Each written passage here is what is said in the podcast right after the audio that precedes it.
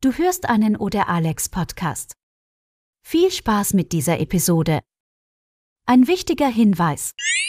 Diese schon ältere Episode ist noch nicht für das Podcast-Format optimiert. Es kann zu Hinweisen oder Verweise kommen, die sich auf das Videomaterial auf YouTube beziehen. Neue Episoden sind davon nicht mehr betroffen. Vielen Dank für deine Aufmerksamkeit. Einen wunderschönen guten Tag. Willkommen bei Trackwelten. Willkommen zurück. Heute reden wir wieder über Picard. Wir haben ein neues Recap am Start. Folge 4 der dritten Staffel mit dem klobig klingelnden Titel Die Pattsituation. Bevor wir loslegen, obligatorisch roter Alarm. Hier wird gespoilert. Wenn ihr die Folge noch nicht gesehen habt, dann holt das erstmal nach und kommt dann zurück. Das ist besser für alle Beteiligten. Damit ist die Warnung ausgesprochen und wir können direkt rein in die Geschichte. Und äh, Geschichte ist äh, ganz guter, ganz guter Punkt. Wir bekommen hier schon eine ganz coole und interessante Geschichte nach und nach erzählt, oder? Also für mich war die Folge wieder grandios, schauspielerisch, visuell. Okay, Kameragewackel gibt's immer noch. Das ist mir wieder in manchen Szenen aufgefallen, dass, dass das ein bisschen zu sehr war. Aber alles in allem wieder eine großartige Folge. Äh, sogar mit einem kleinen eigenen Handlungsstrang, was dieses Wesen angeht, das lauter Space Babies, Weltraumbabys hervorbringt. Kann man ja schon mal vorwegnehmen, ne? Also das, äh, der Nebel, in den, in den die reingezogen werden, entpuppt sich ja als äh, Teil oder ganz oder zumindest teilorganisches Wesen, das gerade am Gebären ist. Beverly findet das heraus. Fand ich ganz cool, weil das halt mal wieder so eine kleine Story in der gesamten Story war. Sowas mögen wir ja generell. Ich mag das auch. Fand ich ganz witzig und sah auch schön aus und äh, war auch eine ganz schöne Szene da zum Schluss. Aber wir müssen, glaube ich, mal noch ein bisschen weiter vorne ansetzen. Wir bekommen Fragen geklärt in dieser Folge, aber es tun sich auch neue Fragen auf. Zum einen fand ich es ganz gut, weil ich habe das ja schon gesagt, mir hat es gar nicht gepasst, dass Riker wieder Stress mit seiner Frau hat, mit ähm, Diana. Und hier wurde ja so ein bisschen geklärt, warum. Riker hat mit sich selbst Probleme. Und ich fand das schön in dem Gespräch mit Picard, wie er auch so erklärt hat, naja, ich habe halt Probleme. Ich habe so eine Leere in mir, die ich nicht ausgefüllt bekomme. Auch so ein bisschen dieser Gedanke, ich werde älter und was kommt denn danach? Und ich bin jetzt so lange im Weltraum unterwegs und ich habe nichts gesehen, was mich daran glauben lassen könnte, dass danach noch irgendwas kommt. Ähm, und das dann auch damit begründet, dass Diana halt fühlen kann. Ja, sie kann ja Gefühle anderer lesen. Deshalb kann sich Riker da auch nicht vor verstecken oder vor ihr verstecken und wollte eben wieder raus in den Weltraum, um dem Ganzen zu entfliehen, um vielleicht auch im All wieder irgendwas zurückzugewinnen, was er verloren hat. Fand ich, fand ich ganz schön und ganz wichtig, diese Szene, weil die mich dann auch nicht so fragend zurücklässt. Ich finde es schon ganz gut, dass das geklärt wurde warum er denn jetzt wieder unterwegs ist, warum er Streit mit Diana hat. Und das ist auch gut aufgelöst worden, logisch aufgelöst, ohne dass man da unnötig Dramatik reinbringen wollte. So, ah ja, Riker hat jetzt halt wieder Stress mit der, deshalb ist er im Weltraum. So hat es am Anfang erstmal gewirkt auf mich. Ist es aber gar nicht, es ist tiefgründiger. Und das macht diese Serie, nicht Serie, diese Staffel wirklich aus, dass ich das Gefühl bekomme, nach dieser vierten Folge vor allem, dass nichts dem Zufall überlassen wird. Hier, hier werden Dinge, wurden die Dinge ausgeschrieben. Ja, es wurde nichts dem Zufall überlassen. Man hat nicht gesagt, okay, Riker, wie, wie ich eben gerade schon als Beispiel nannte, Riker ist jetzt im Weltraum, ist halt so.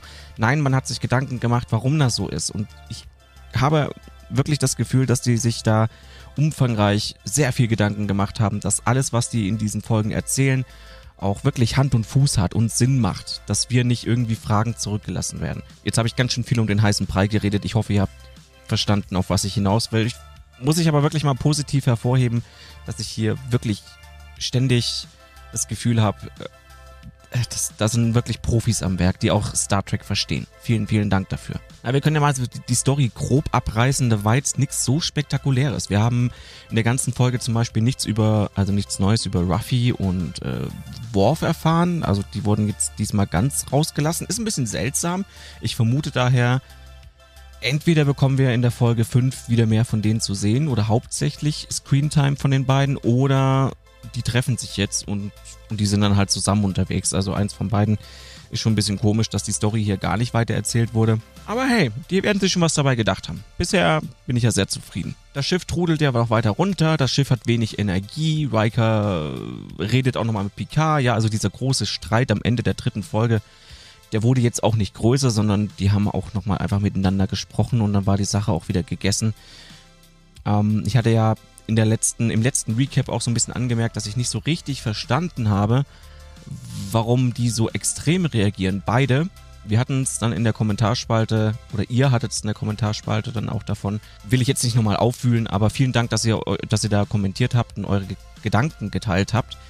Ähm, vieles von dem, was ihr geschrieben habt, hat mich dann auch nochmal zum Nachdenken angeregt und dann fand ich diese ganze Szenerie in der dritten Folge auch äh, irgendwie nochmal nachvollziehbarer und logischer.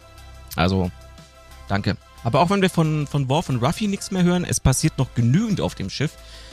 Ich habe ja gerade gesagt, die Story mal ganz grob abgreifen. Ja, ganz grob heißt, das Schiff entkommt natürlich zum Schluss. Wir sehen auch in dieser Folge gar nicht so viel vom Würger und von Vadik und Konsorten. Wie das Schiff entkommt, ist ja auch fast schon wieder Star, Star Trek klassisch. Das ist halt ein fremdes Wesen, das wir noch nicht kennen. Das stößt Energie ab. Die Energie saugen wir einfach wieder mit unser, unseren Gondeln auf und dann entkommen wir. Hat ja auch dann funktioniert. Ähm, das so ja die, grob die Story. Aber alles, was dazwischen passiert, dieses Zwischenmenschliche, das war wieder super stark in dieser Folge. Jetzt muss ich gucken, dass ich das so abhandle, dass das spannend, äh, für mich Spannendste zum Schluss kommt. Fangen wir vielleicht mal so an. Der Wechselbalg ist ja noch auf dem Schiff. Und die Story, wie die den Wechselbalg schnappen wollen, weil er seinen eigenen Pott mitbringt, indem er sich verflüssigt. Wir wissen ja, ne, die Wechselbalger, die müssen sich ja regelmäßig verflüssigen. Die können ja nicht für, für immer und ewig ihre Form halten. Die müssen, die brauchen sowas wie, wie eine Ruhephase, wo sie im flüssigen Zustand sind. Äh, ich ich fand es ein bisschen seltsam. Also irgendwie cool, die Idee, ja. Zu sagen, ey, nimm dem den Pott weg, dann wird er sauer und gibt sich zu erkennen. Ist schon irgendwie niedlich. Für mich aber nicht ganz so nachvollziehbar. Und warum zur Hölle sieht der Pott so aus wie der Pott von, von Odo? Ist Odo das große Vorbild und äh, alle möchten, alle, alle Gründer möchten denselben Pott wie Odo haben? was irgendwie keinen Sinn macht, weil die ja in der Regel alle in der großen Verbindung waren und außerdem sind es ja Ausreißer, die ja gar keinen Frieden wollen, sondern wieder irgendwie Krieg oder Zerstörung in den Alpha-Quadranten bringen möchten. Dann würde man sich ja auch kein Odo oder Odo-Pot als Vorbild nehmen. Fand ich ein bisschen komisch, die Herangehensweise über diesen Pot. Sagen wir es mal so, wenn ich ein Wechselbalg wäre, würde ich mir vielleicht, keine Ahnung, auf dem Schiff selber, im Schiffsdesign irgendwas replizieren, wo ich mich dann drin ausruhen kann.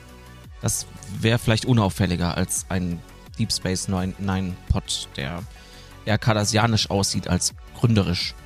Sei es drum. Schön war allerdings, dass man auf dem, an der einen Szene, in der einen Szene auf dem Pad Odo gesehen hat. Äh, da wurde halt eine Datei von Odo abgefragt, um zu gucken, ja, also wir wollen ja einen Gründer jagen, dann holt man sich natürlich die Akte eines Gründers, den man ganz gut kennt in der Sternflotte. Und da war auch ein Bild von Odo zu sehen und seine Akte zu lesen. Das fand ich, das fand ich ganz nett. Und da, da, das sind halt so diese kleinen Momente, wo, wo einem so ein bisschen das Herz immer aufgeht. Ne? Das sind diese, diese ganz kleinen Momente, die uns Fans halt glücklich machen. Ja, der Wechselbalg wird ja dann auch später geschnappt. Seven bzw. Seven und Picard, die holen sich ja Shaw auch wieder zur Hilfe. Er ist ja nach wie vor über die ganze Situation äh, nicht so glücklich. Aber er ist halt trotzdem ein Sternflottenoffizier und wenn seine Hilfe gebraucht wird, hilft er natürlich. Es ist, es ist ja auch ein Charakter, der. Wir kennen die ganzen Memes mittlerweile, die im Internet kursieren mit dem No. Ne, mit dem Nein. Weil er sich halt gegen Picard und äh, Riker gestellt hatte, ganz am Anfang jetzt der, der Staffel. Aber er macht das ja nicht ohne Grund. Er ist ja nicht einfach nur so Nein-Sager. Er ist nicht ohne Grund äh, ein Arsch, sondern das Leben hat ihn dazu gemacht und in dieser Folge erfahren wir auch warum. Es bedeutet aber noch lange nicht, dass er kein guter Offizier ist. Und das habe ich auch in den Kommentaren gesehen und auch viel im Internet gelesen, dass viele ihn sehr mögen, weil er einfach sehr echt und authentisch wirkt. Er hat Erfahrungen in seinem Leben gemacht. Okay, er hat vielleicht so ein bisschen Arschlochcharakter dadurch bekommen, aber ist deswegen trotzdem per se immer noch kein schlechter Mensch oder erst recht kein schlechter Offizier.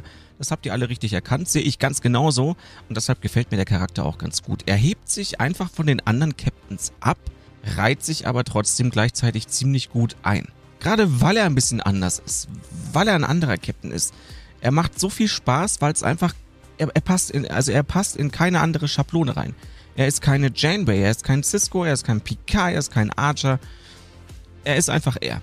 ja, ich glaube, das, das trifft's einfach. Er ist einfach er. Er hat so einen ganz eigenen Charakter und auch der Schauspieler spielt diesen Charakter vorzüglich, dass man ihm einfach die Rolle super abnimmt und er so sein, seine ganz eigene, seine ganz eigene Stellung im Star Trek-Universum als Captain bekommt. Und wir lesen es ja alle, wir haben alle oder fast alle dasselbe Gefühl. Ich glaube, wir würden alle noch gerne viel mehr von ihm sehen.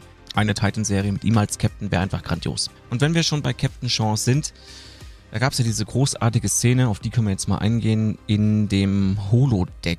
Da sind ja erstmal Picard und sein Sohn, weil Picard das Gefühl hat, er muss ihn besser kennenlernen. Das Gespräch war übrigens auch ganz gut geschrieben, ganz gut gemacht, fand ich, fand ich wirklich nett, weil äh, man hatte erst so das Gefühl, also das Klassische, es ist mein Sohn. Jetzt muss ich mal gucken, was macht mein Sohn so, wo, wo will mein Sohn hin? Will sich mein Sohn vielleicht nicht irgendwie hier so ein bisschen integrieren? Ist vielleicht die Sternenflotte was für ihn? Und ich fand es super sympathisch, dass in diesem Gespräch dann äh, Jack ja auch sagte, ja, ich brauche das aber alles nicht. Ich bin ja selber ganz gut zurechtgekommen alleine. Und dann sagt Picard, ja, aber vielleicht brauche ich das jetzt. Vielleicht brauche ich jetzt einfach mal die Nähe. Ja, Picard öffnet sich seinem neu gefundenen Sohn gleich. Und das ist vielleicht ein Charakterzug, den ein 30 Jahre jüngerer Picard vielleicht noch nicht so an sich gehabt hätte. Er hier aber schon. Vielleicht eben auch gerade wegen der Nahtoderfahrung von Jack, wegen den Worten von Will. Klar, das prägt alles nochmal. Ich meine, das Schiff steht noch am Rande des Abgrunds zu dem Moment. War aber eine ganz cool gemachte Szene, dass Picard sich da so öffnet. Wollte ich jetzt einfach mal loswerden, dass ich das toll fand. Ja, und dann kommt ja noch Captain Shaw dazu. Und wir haben ja in den letzten Folgen eher noch so gemutmaßt. Was, was hat es mit der Vergangenheit auf sich? Ich selber habe auch gesagt, und das hat sich jetzt glücklicherweise bestätigt, ist immer schön, wenn man eine Theorie hat, wenn man sich im Kopf was zurechtspinnt. Und dann kommt es auch so. Ich habe ja auch gesagt, na, er hat bestimmt eine Borg-Vergangenheit. Und dann kam es ja auch raus. Shaw hat seinen Frust mal freien Lauf gelassen und Wow, er war sehr direkt in diesem Gespräch. Ja. Der hat ja von Wolf 359 erzählt, wie viel er dort verloren hat. Und hier muss man ja auch wieder zugestehen, dass hier nicht nur gesagt wird, sie hätten es ja auch einfach machen können, um das Ganze ein bisschen abzukürzen, ja, um, um die Szene vielleicht nicht unnötig in die Länge zu ziehen. Und äh, er sagt, ja, war Wolf 359? Ich habe Freunde verloren, deshalb hasse ich dich. Aber so einfach haben sie es sich hier auch nicht gemacht, sondern die haben eine wirkliche Story drumherum gesponnen, die einerseits dafür sorgt, dass diese ganze Szene, äh, wo er seinen Frust mal rauslässt, viel authentischer wirkt. Und auf der anderen Seite bekommen wir auch noch einen viel tieferen Einblick in seine eigene Seele, wenn man das jetzt so nennen darf. In seine eigene Erfahrungen aus der Vergangenheit. Wir bekommen einfach Geschichte erzählt, seine Geschichte. Und das fand ich auch wieder super an der Stelle, dass man hier nicht den, die Abkürzung genommen hat und das so platt gestaltet hat, sondern dass man sich hier Gedanken gemacht hat und gesagt hat, hey, wir spinnen da jetzt aber auch eine, eine Story drumherum. Also mit der Story meine ich eben die, dass er sagte, er war ja noch ein junger Offizier, da waren noch andere äh, Personen an Bord und es war nur noch eine Fluchtkapsel frei und er war der zehnte Auserwählte, der eben auch mit äh, flüchten durfte von dem Schiff. Alle anderen sind ja gestorben. Ja, also man, aller Kürze war ja das die Story. Äh, fand ich großartig und er ist ja dann auch ein bisschen lauter geworden, ein bisschen ungehaltener, was er, glaube ich, danach auch wieder so zum Teil bereut hat. Die Staffel schafft es aber auch wirklich Momente zu schaffen, die,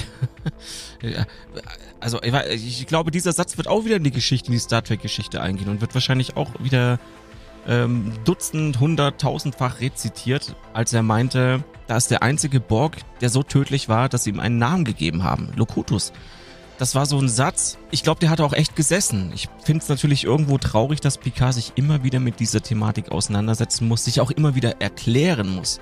Aber klar, das ist eben nur die eine Seite. Wir haben in den Serien, äh, gerade bei Next Generation, eben nur die eine Seite mitbekommen. Wir haben die Geschehnisse, die Erlebnisse, die Abenteuer der Crew mitbekommen und immer nur am Rande das, was alle anderen durchgemacht haben. Und ja, dadurch, dass Picard ja gefangen genommen wurde und dieses ganze Wissen mitgenommen hat der Föderation und es so eben unfreiwillig den Borg überlassen hat.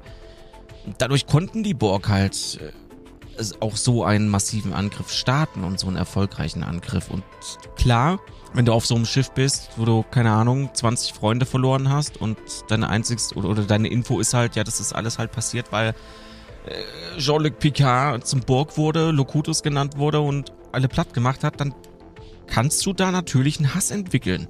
Und auch das war wieder super authentisch. Dass äh, Shaw diese Gefühle hat, ist einfach nur menschlich. Das ist auch das, was ich vorhin meinte. Ja, dieser, äh, so, so wie das alles geschrieben ist, so wie das alles dargestellt wird, kann man die, die Empfindungen, die Emotionen von Shaw nachempfinden, weil das was typisch Menschliches ist. Das muss nicht mal rational sein, das muss nicht logisch sein.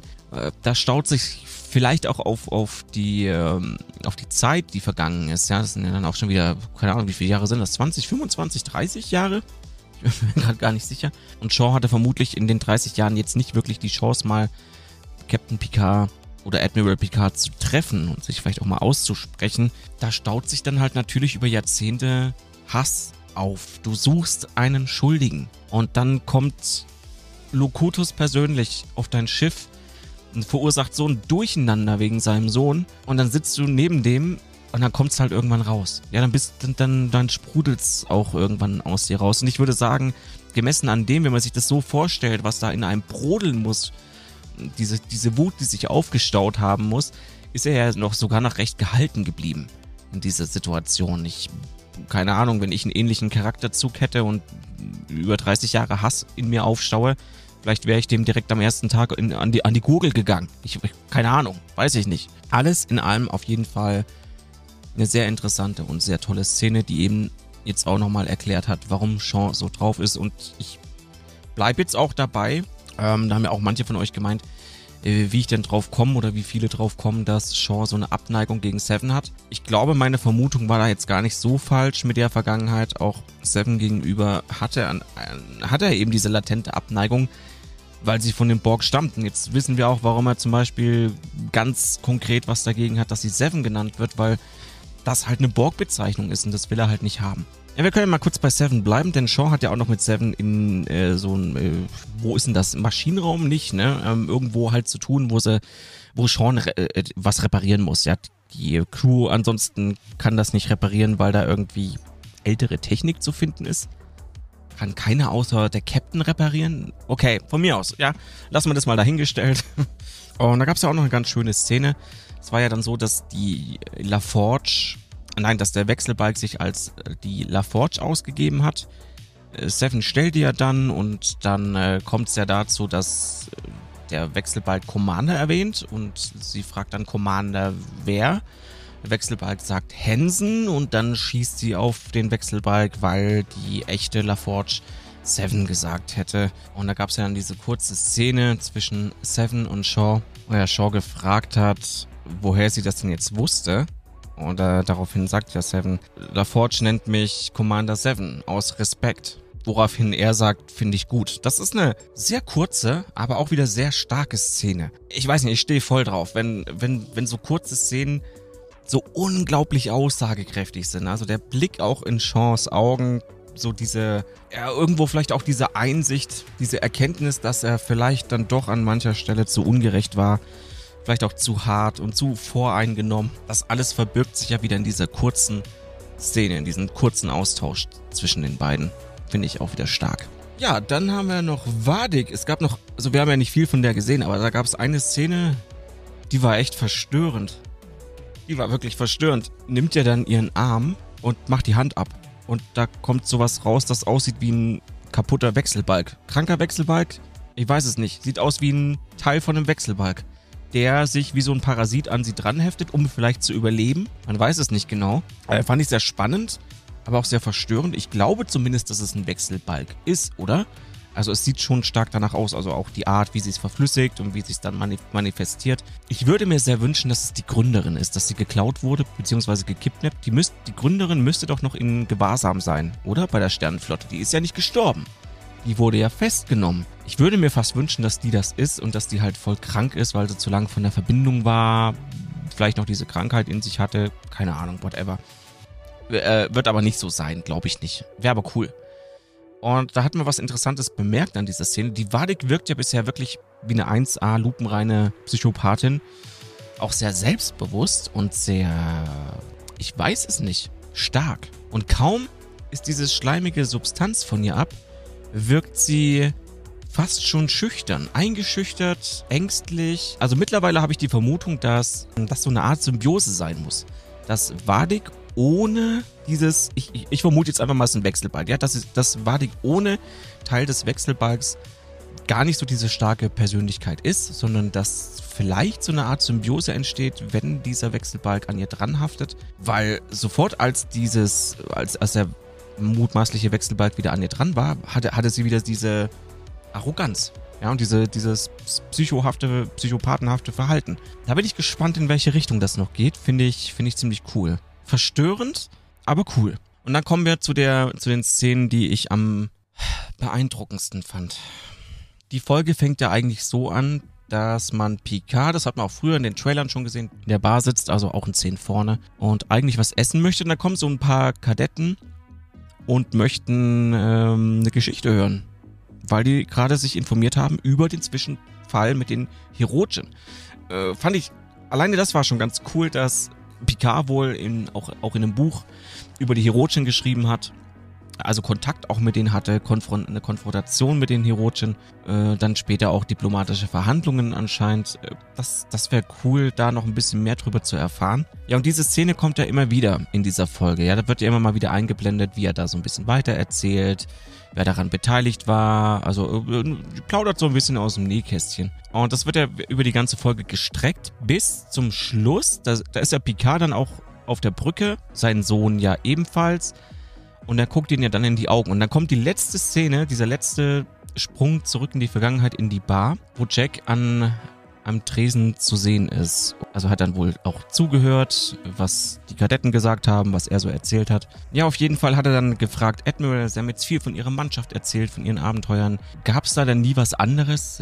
Haben Sie sich nie was anderes gewünscht? Gab es da noch was abseits Ihrer Karriere? Und Picard sagt ja dann, Nein, die Sternenflotte war eigentlich immer die einzigste Familie, die ich gebraucht habe. Das war so großartig. Nüchtern betrachtet hat es natürlich einfach nur mal die Frage beantwortet, warum Jack nie versucht hat, Kontakt mit Picard aufzunehmen. Jetzt wissen wir, hat er. Er hat ihn aber halt eine wichtige Frage gestellt, um, um für sich herauszufinden, möchte dieser Mensch, dieser vermeintliche Vater von mir, denn überhaupt Teil einer Familie sein? Möchte er überhaupt generell äh, jemanden kennenlernen? Hat er mal vorgehabt, eine Familie zu gründen? Und Picard sagt halt in dem Moment das denkbar Schlimmste. Und das war noch nicht mal das Grandioseste, sondern diese Szene in dieser Bar gepaart mit der Szene auf dem Schiff in der Gegenwart, als Picard oder als man in Picards Augen sieht, oh mein Gott, ich erinnere mich an dich, ich weiß jetzt wieder, wer du bist, du warst damals in dieser Bar und ich habe dir genau diesen Satz entgegengebracht.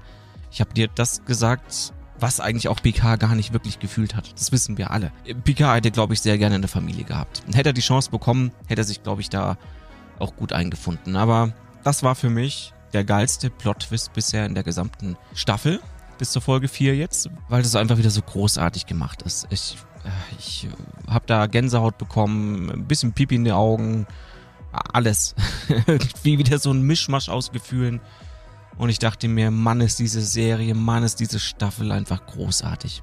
Ja, das waren auf alle Fälle die Sachen, über die ich in diesem Video auf jeden Fall mit euch sprechen wollte. Wir ziehen das Video jetzt nicht wieder unnötig in die Länge. Ihr wisst, das wird immer ziemlich schnell sehr lang. Deshalb lassen wir wieder Raum für die Kommentarspalte. Vielleicht möchtet ihr ja auch noch ein bisschen was dazu schreiben und sagen. Vielleicht sind euch ja mal besondere Easter Eggs aufgefallen. Ich habe da jetzt gar nicht so arg nachgeguckt, wenn ich ehrlich bin, weil ich finde, dass diese Folge großartig von der gesamten Story oder von den Stories getragen wurde. Ich habe jetzt gar nicht so genau drauf geachtet. Ich fand einfach den gesamten Plot so gut. Über den wollte ich jetzt primär mal sprechen. Also, äh, ran an die Tastatur, ran ans Handy. Schreibt gerne den einen oder anderen Kommentar. Ich freue mich. Lasst auch gerne mal ein Like da. Ich glaube, was ich nie in den Videos sage, oder kaum, denkt an die Glocke. Wenn ihr sofort benachrichtigt werden möchtet, müsst ihr die Glocke drücken. Ich hasse die Glocke und ich hasse auch die Hinweise auf die Glocke. So, danke noch an das Kollektiv, an die Patreon-Supporter und YouTube-Mitglieder, insbesondere die Captains, die hier eine besondere Erwähnung bekommen. Benjamin Leuteritz, Alex Trojan, Captain Alter und Richard, vielen, vielen Dank. Ein besonderes Danke an euch. Natürlich danke an alle, die mich hier unterstützen und wir sehen und hören uns im nächsten Video oder im nächsten Stream. Könnt auch mal bei Twitter vorbeischauen, da bin ich mittlerweile auch ein bisschen aktiver, da gibt es einen Trackwelten-Kanal. Ansonsten gibt es auch noch Discord, wenn ich jetzt schon so dabei bin, könnt ihr auch mal vorbeischauen. Ich wünsche euch was. Bis zum nächsten Video. Ciao.